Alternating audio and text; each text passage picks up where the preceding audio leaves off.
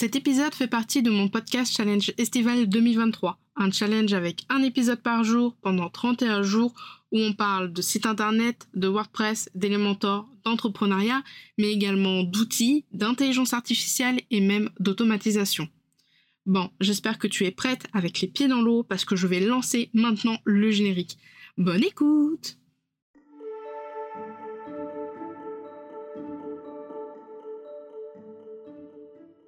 Bienvenue dans la Pause Café, le podcast qui aide les indépendantes à comprendre l'entrepreneuriat et le web. Je suis Camille, webmaster sous Elementor et WordPress depuis 2020 et mon job, c'est d'aider les indépendantes comme toi à créer, développer et gérer leur site internet. Deux fois par mois, on se retrouve pour un nouvel épisode. Alors installe-toi confortablement, prends un petit café et je te souhaite une très bonne écoute.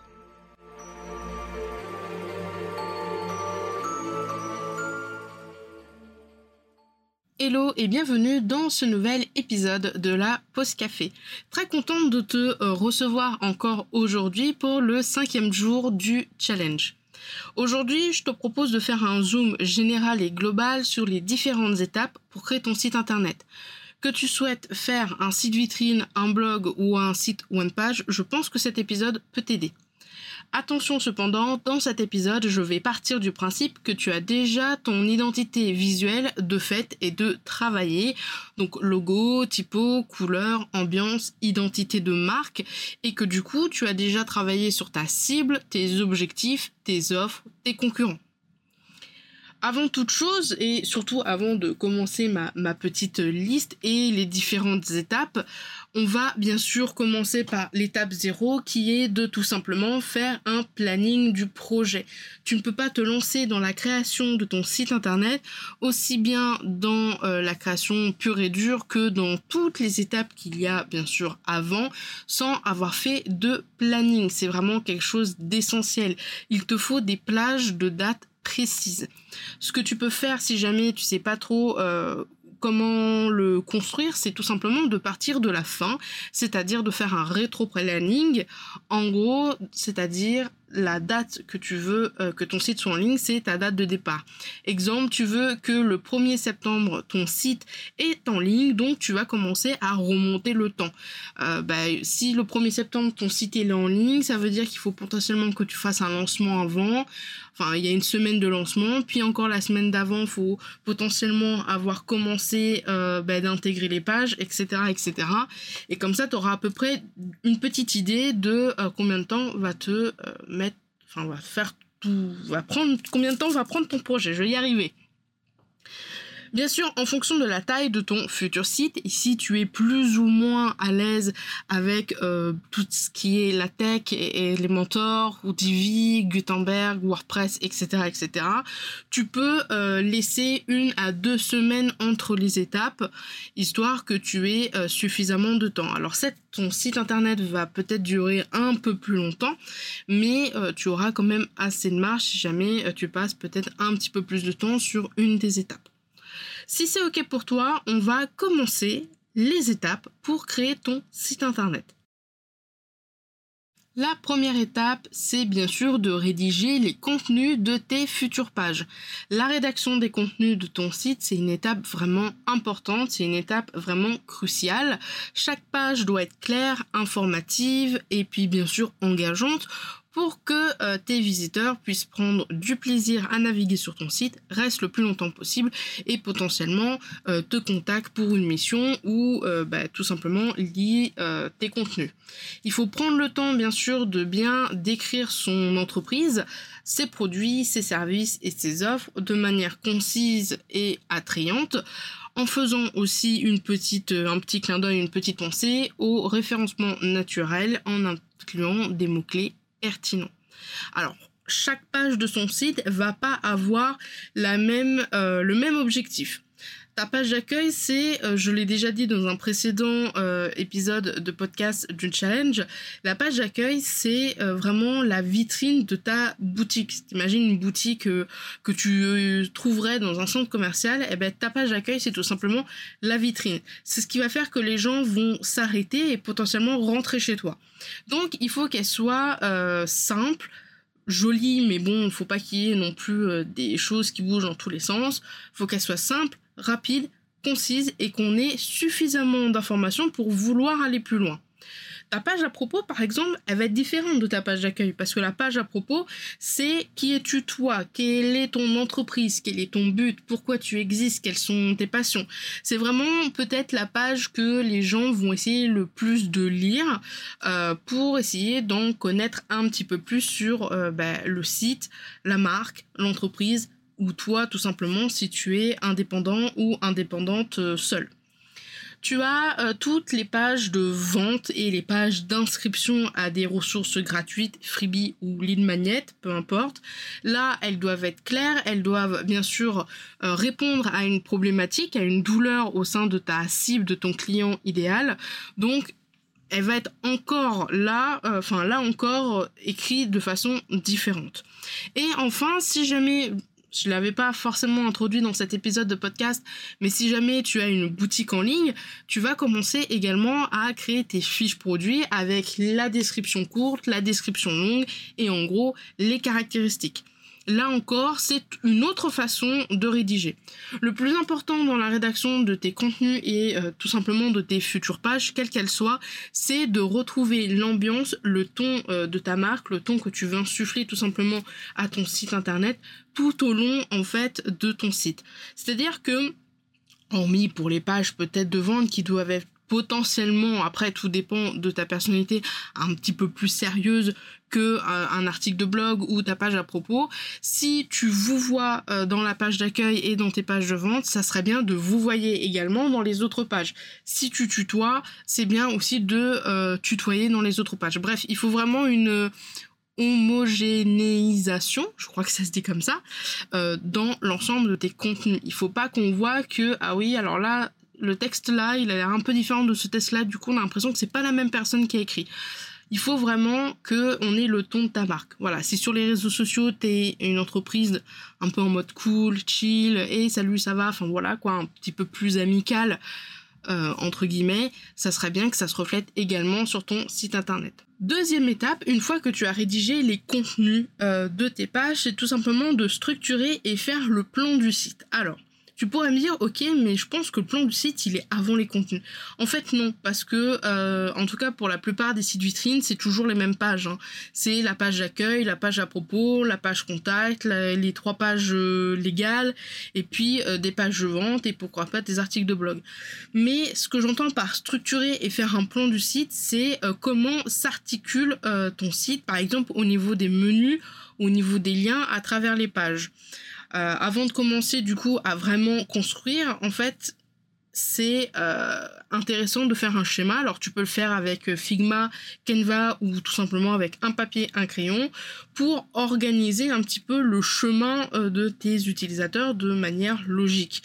exemple, tu vas faire par exemple un carré, un rectangle, tu vas le découper en plusieurs parties et dans ce carré en fait ça va être ton menu. Et bien dans ce menu tu vas mettre potentiellement la page d'accueil, tes pages de vente, tes offres, contacts, etc. Et puis dans la page d'accueil, du coup, sur ton schéma, tu vas faire une flèche et tu vas dire, ok, la page d'accueil, elle redirige vers quoi? Dans la page d'accueil, qu'est-ce qu'on trouve? On peut aller autre part. Bah, dans la page d'accueil, on va peut-être mettre le lien vers une offre. Et donc là, tu fais euh, une flèche vers euh, l'autre bouton, en fait, qui s'appelle euh, offre 1, je ne sais pas. dans la page d'accueil, on peut potentiellement aller vers la page contact pour prendre un rendez-vous découverte ou un rendez-vous tout court. Ben là encore, voilà, tu fais vraiment un schéma page par page de comment est-ce qu'on navigue. Toi, en fait, ça va te permettre d'avoir une comment on pourrait dire ça, une vision en fait d'ensemble du parcours qu'un utilisateur pourrait faire en naviguant potentiellement sur ton site. Et je trouve que c'est une des meilleures façons de voir que finalement son site il est peut-être un petit peu compliqué parce que les pages elles n'ont pas vraiment euh, de chemin c'est un peu le fouillis, on peut aller partout et tout en même temps, donc c'est peut-être pas euh, forcément l'idéal si vraiment tu as un objectif très précis. Et donc ça permet vraiment de structurer euh, bah, le contenu de tes pages au niveau des call to action, donc des appels à l'action, ou tout simplement des liens que tu pourrais faire entre les pages vers d'autres pages beaucoup plus simplement. Étape numéro 3, chercher les éléments graphiques. Alors, les éléments visuels pour euh, ton site internet sont vraiment quelque chose d'assez cool et un petit peu essentiel pour capter l'attention de tes visiteurs. On est d'accord que quand on arrive sur un site où il y a plein de textes partout, il n'y a pas d'image, il n'y a pas forcément de couleur, il n'y a pas de picto, il n'y a rien, genre le site c'est juste titre texte bouton, titre texte bouton, franchement moi ça me donne pas du tout envie de lire et envie de naviguer. Donc tu peux aller chercher des images, des photos, des pictogrammes et puis d'autres ressources graphiques en ligne. Fais attention à ce qu'elle soit bien sûr libre de droit ou sinon il faudra que tu payes les droits bien évidemment. Il existe beaucoup de euh, banques d'images libres de droit où tu peux trouver des éléments qui correspondent à ton domaine, à ta thématique. Euh, tu peux aussi si tu as fait également appel à une graphiste dans ton idée identité visuelle, pardon, tu peux également lui demander de te euh, faire des éléments euh, graphiques personnalisés, par exemple des petits pictos, euh, je sais pas, éclairs, un petit picto cœur, etc., etc., qui seraient raccord du coup avec ton identité visuelle et puis ton ambiance, ton identité de marque, etc., etc. Alors bien sûr, quand je dis voilà, il faut mettre des éléments graphiques sur tes pages, il faut pas les mettre non plus n'importe comment, il faut que ça ait bien sûr un sens. Euh, je sais pas, euh, dans la page de vente de Mova de justinearma.com, à un moment, elle parle de créer euh, son podcast comme si on avait une baguette magique. Et à ce moment-là, on a mis un pictogramme d'une baguette magique on parle de euh, micro et d'outils, on a mis un pictogramme de micro et d'outils. Tu peux également utiliser des pictos euh, directement euh, avec Gutenberg ou Elementor ou même Divi, je pense qu'ils ont directement aussi des pictos comme des flèches, ils ont également des cœurs, des soleils, des éclairs, bref, il y a pas mal de pictos on va dire que tu peux avoir déjà de base. Après, tu peux également utiliser les éléments graphiques pour faire en sorte que l'œil de ton visiteur se dirige là où tu veux diriger. Par exemple, si tu as un formulaire dans un blog, dans une section, et que ton formulaire il est à droite, peut-être que ça serait bien de mettre un picto ou une image où il y ait quelque chose qui nous montre un mouvement vers la droite. Voilà, ça, ça peut être aussi pas mal et ça peut faire en sorte que euh, ben, l'œil du visiteur soit vraiment guidé comme ça par les éléments graphiques. Ça peut rajouter également un petit coup de pouce à tes formulaires d'inscription ou tout simplement à tes pages euh, d'inscription ou pages de vente par exemple. Quatrième étape, euh, c'est pas forcément la plus compliquée, mais on commence un petit peu à rentrer dans la partie technique. C'est tout simplement de commencer à choisir son hébergement et puis d'installer WordPress. Alors quand on va vouloir créer un site, hein, que ce soit euh, boutique, vitrine, blog, one page, etc., il va nous falloir dans la plupart des cas un hébergement web pour le rendre accessible en ligne et puis également un nom de domaine. Si tu veux savoir euh, comment bien choisir son nom de domaine, je te mettrai le lien vers l'article et l'épisode de podcast en question. Et si jamais tu as dans l'optique de euh, créer, on va dire, un, une autre, euh, une autre, phase de ton site et que tu hésites entre prendre un nouveau nom de domaine ou créer un sous-domaine, tu peux également aller voir dans la description. Je te mettrai le lien de l'article et de l'épisode de podcast sur nom de domaine ou sous-domaine, lequel il faut choisir. Il faut bien sûr euh, prendre en compte qu'il existe énormément d'hébergeurs. Vraiment, euh, alors il y a les principaux, hein, OVH, Ionos, au de Switch et il y en a encore beaucoup d'autres, même maintenant, après euh, ouais, pratiquement euh, 3-4 ans que je suis à mon compte et que je fais de la création ou du dépannage ou de la refonte ou enfin voilà que je travaille en fait avec les sites internet sous WordPress, j'ai des fois des euh, clientes qui viennent me voir avec un hébergeur et je ne connais absolument pas l'hébergeur, c'est vraiment le flou total. La plupart des hébergeurs fonctionnent relativement de la même manière. Tu prends un nom de domaine et en hébergement. Tu te crées une base de données et puis euh, tu télécharges WordPress sur le wordpress.org, tu le l'installes, tu le dézippes et puis tu commences à faire du coup l'installation de WordPress. C'est quelque chose d'assez technique. Je trouve qu'il y a déjà bien assez de tutoriels sur comment installer euh, WordPress manuellement sur son site internet. Je te laisse euh, du coup la libre le libre choix d'aller euh, du coup chercher toi-même comment installer WordPress sur ton hébergement directement. Autre point qu'il faut faire également, euh, où il faut regarder un petit peu au niveau des hébergements, c'est bien sûr le prix c'est ce qui correspond à ce que tu veux en termes de performance, de fiabilité et surtout de support technique. Si tu es toute seule ou tout seul derrière ton site internet et que tu ne connais absolument pas ou alors très très peu cette partie euh, tech un petit peu, je te conseille de privilégier quand même un hébergeur où le support est quand même relativement rapide, fiable et relativement euh, sympathique. Euh, c'est bien beau des fois de vouloir payer vraiment le moins cher possible, hein, je, je, comprends parfaitement, mais quand on est tout seul, des fois, bah ouais, il y a des hébergeurs qui sont pas très chers, mais le support il est catastrophique et euh, quand on est tout seul et qu'il y a un problème et qu'on ne s'y connaît absolument pas euh, dans les hébergements, dans WordPress, etc., ça peut vite devenir compliqué et tu peux vite perdre de l'argent parce qu'à chaque fois dès que tu vas avoir un problème, tu vas potentiellement chercher quelqu'un qui peut te le faire et tu vas le payer, etc. Alors que il y a des fois des soucis que tu vas avoir sur ton hébergement, et eh ben c'est à l'hébergeur de t'aider. Des fois, les, certains hébergeurs, ils peuvent t'aider. Sur O2 Switch, moi, O2 Switch, c'est un peu mon, mon chouchou. J'aime beaucoup le support d'O2 Switch, j'aime beaucoup comment O2 Switch fonctionne et j'aime beaucoup cette liberté de euh, pouvoir créer autant de sites que je veux sur mon hébergement parce que tout est en illimité et des fois voilà j'ai eu un problème pour une migration de site, j'ai eu un problème parce que le serveur était un peu ralenti, j'ai eu un problème parce que mon site des fois ne s'affichait plus et je compte quand même contacter le support de Switch pour bah, leur demander de l'aide. Et dans la majorité des cas, ils sont très rapides et très à l'écoute. Et puis, ils peuvent vraiment aider quand, euh, quand c'est dans les cordes. Donc euh, voilà, je préfère payer un petit peu plus cher parce que de Switch a quand même augmenté un peu ses prix et c'est vrai que bon, ça a quand même un coût.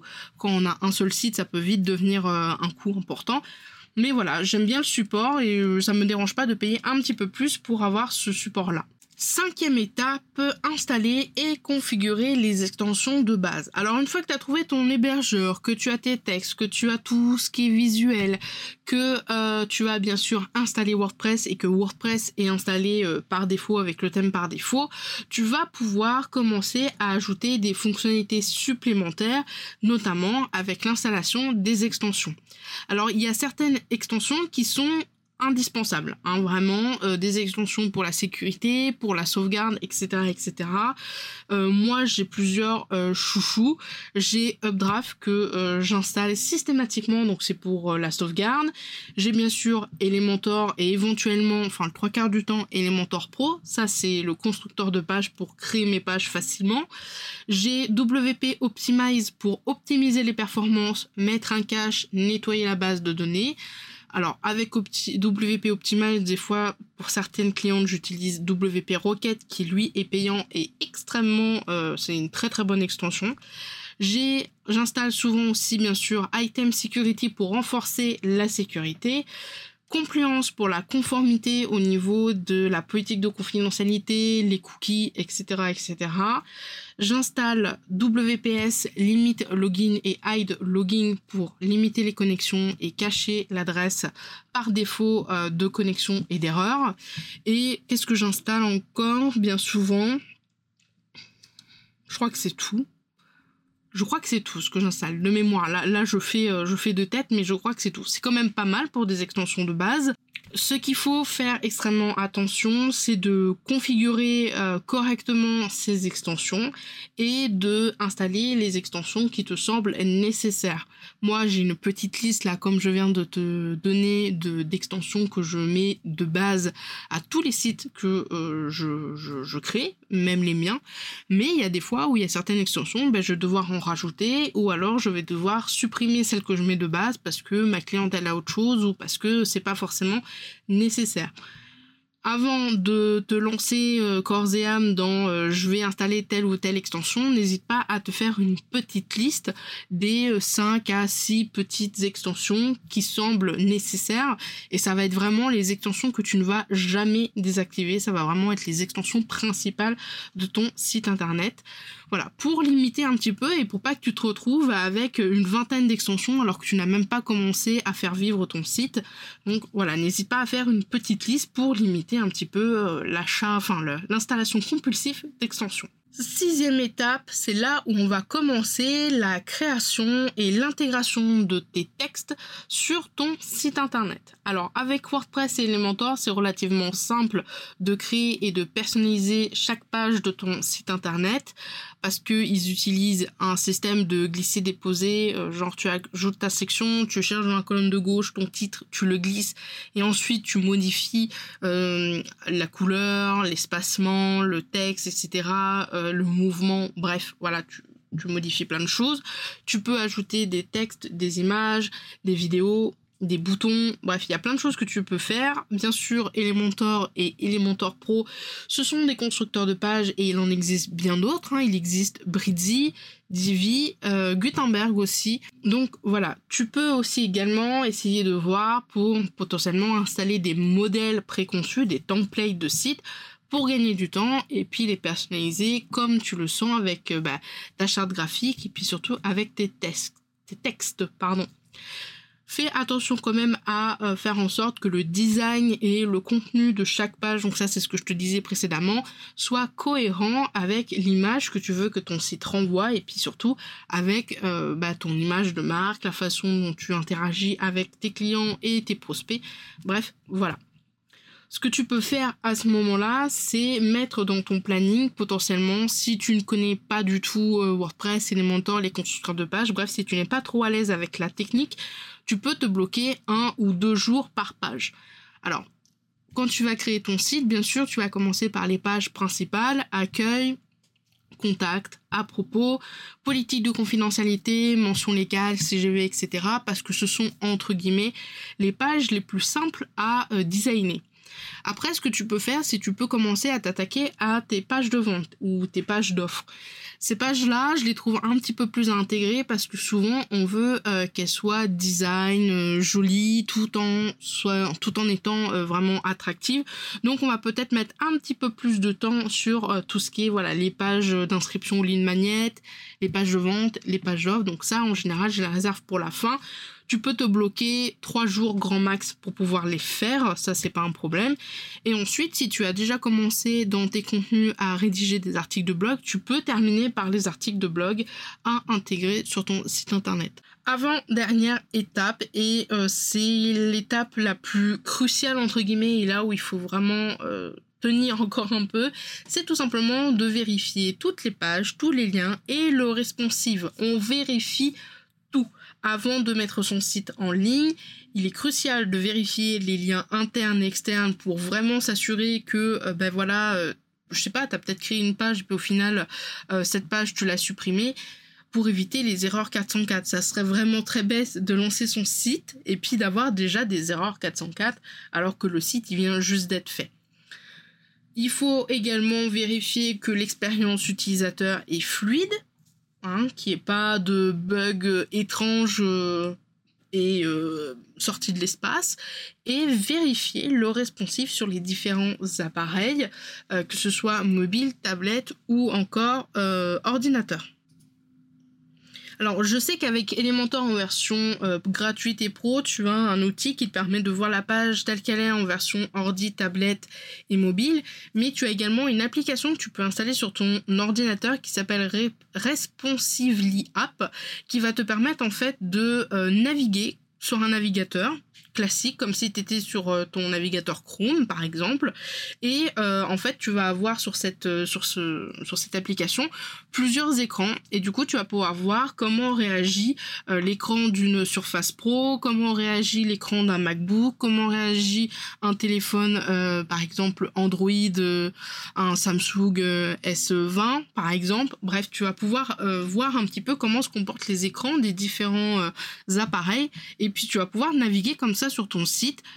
Voilà, tu mets le lien de ton site et tu navigues comme si tu étais sur ton navigateur et tu vas voir que euh, l'écran, enfin la page va s'afficher différemment suivant les appareils que tu as ajoutés. Il y a énormément d'appareils, on peut ajouter autant d'appareils que l'on veut. Moi j'en ai ajouté 5 je crois.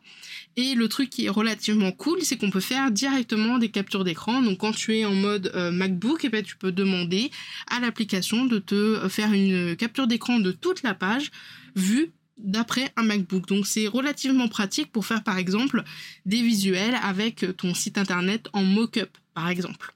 Dernière étape du coup avant la conclusion, c'est tout simplement de faire une sorte de mini lancement, une mini annonce de la mise en ligne du site internet. Une fois que tu es satisfait de ton site internet, que tu as tout vérifié, que tout te semble ok, tu le mets bien sûr en ligne. Voilà, on enlève la page de maintenance ou alors on le met directement sur euh, l'espace où le nom de domaine euh, est pour qu'il soit accessible mais il va falloir aussi le lancer officiellement sur tes réseaux si jamais tu fais ton site internet une fois que tu t'es déjà bâti une petite communauté. Tu peux annoncer la mise en ligne de ton nouveau site internet sur les réseaux sociaux, sur ta liste d'emails ou sur euh, d'autres canaux de communication euh, pertinents, je sais pas, euh, ta chaîne YouTube, ton podcast, etc., etc., en expliquant, bah, en les fonctionnalités du site, euh, est-ce que c'est un blog, est-ce que c'est un site vitrine, est-ce que c'est là où on va pouvoir euh, prendre rendez-vous avec toi directement. Tu vas également faire en sorte d'encourager tes visiteurs à le visiter déjà parce que euh, tu peux être sûr que certaines personnes vont te faire des petites remarques du style ok là sur mon mobile je vois qu'il y a certaines images qui sont trop petites ou alors le texte il est pas assez grand ou alors c'est trop clair et tu vas pouvoir ajuster correctement grâce au retour de, tes, euh, de ta communauté, en fait, de tes visiteurs, de, de tes abonnés, tout simplement. Il faut également prendre en compte que même si ton site internet il est en ligne, que potentiellement le contenu de tes textes ne va pas changer d'ici quelques semaines ou d'ici quelques mois, il faut quand même le mettre à jour au niveau de la technique, donc les extensions, WordPress, etc. Et puis tu peux également, tu vas devoir également le mettre à jour peut-être au niveau de certains boutons, de certains textes, etc., etc. Un site vitrine, surtout quand il a un blog, ne reste jamais fixe très longtemps. Il faut qu'il bouge, ne serait-ce que pour les visiteurs qui euh, le visitent euh, régulièrement, pour qu'ils aient toujours un petit peu d'intérêt à venir visiter ton site, et puis ne serait-ce pour toi, pour voir ce qui marche et ce qui ne marche pas. Je te mettrai euh, un lien également vers un article de blog et un épisode de podcast sur les 7 bonnes pratiques pour sécuriser ton site WordPress si jamais ça peut t'intéresser. De toute manière, tous les liens de ce que j'ai dit actuellement dans cet épisode de podcast seront dans la description de cet épisode. Pour conclure cet épisode de podcast, je dirais que la création d'un site internet, que ce soit one page, vitrine ou autre, après, suivant la taille du site, ça peut être plus ou moins long, demande de la planification, de la réflexion et surtout du travail. Je vais pas te mentir, je vais pas te dire oui voilà, créer un site internet c'est simple avec Elementor, etc. Oui, c'est simple. Oui, les constructeurs de pages euh, font en sorte que la création de sites no-code, euh, c'est relativement beaucoup plus accessible qu'il y a quelques années. Cependant, euh, il y a toute la partie rédaction, la partie marketing, la partie graphiste, graphisme pardon à prendre en compte et ça peut être vraiment quelque chose qui peut durer très longtemps surtout si tu ne connais absolument rien à la tech ma petite astuce, c'est tout simplement de grossir un petit peu les deadlines. Si tu te dis, bah voilà, la page d'accueil, je pense que je vais mettre une demi-journée pour la faire, dans ton planning, tu mets une journée.